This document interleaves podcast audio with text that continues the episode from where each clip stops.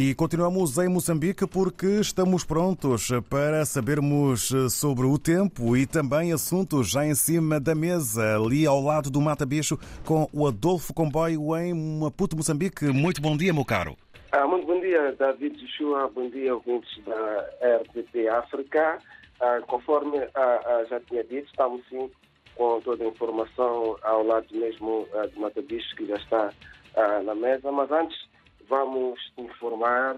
Uh, o estado do tempo em Maputo fala uh, de 31 de máxima, um dia de muito sol, há muito calor uh, no, no, no, nesta terça-feira e há que se beber muita água para poder hidratar o corpo e facilitar a circulação do sangue no organismo. Pegando para as notas, o presidente da República Filipinos promulgou e mandou publicar a lei cria o Fundo Soberano uh, de Moçambique. Trata-se uh, de uma lei recentemente aprovada pela Assembleia da República e a mesma submetida ao chefe de Estado para a promulgação, tendo verificado que a mesma uh, não contraria a lei fundamental. Esta é a primeira nota. E a segunda tem que ver com as eleições gerais, que têm lugar a 9 de outubro estas que, ou melhor, as candidaturas deverão ser entregues ao Conselho Constitucional entre 13 de maio e 10 de julho. A informação está contida no calendário das sétimas eleições gerais, presidenciais, legislativas e quartas das Assembleias Provinciais. Esta informação foi apresentada esta segunda-feira pela Comissão Nacional de Eleições no encontro com os partidos políticos.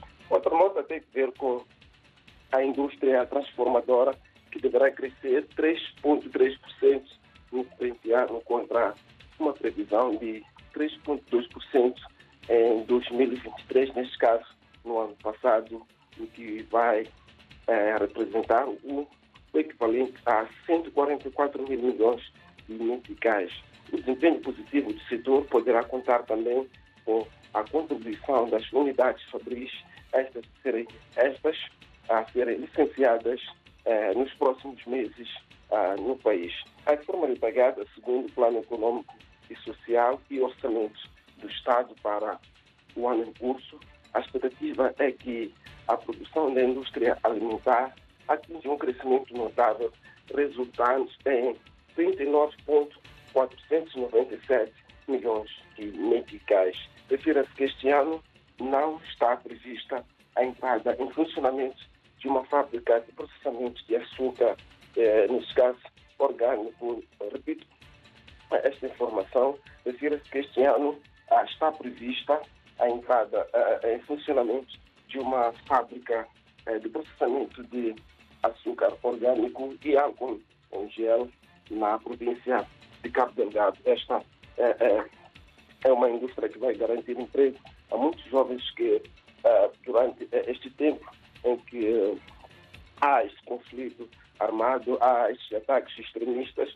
por parte uh, dos terroristas, muitos jovens perderam emprego. Então, esta fábrica de processamento de açúcar orgânico, melhor, estas duas fábricas poderão incrementar aquilo que são oportunidades de emprego nesta província do norte uh, do país. São essas informações que trazemos uh, nesta manhã de terça-feira, David Joshua. Obrigado por esta oportunidade. Nós é que agradecemos um Canimambo pelas informações que nos põem a par da atualidade que já vai marcando nas primeiras horas deste dia o país Moçambique. Votos de uma boa jornada. Estamos em permanente contacto. Um abraço. Adolfo Comboio, um abraço.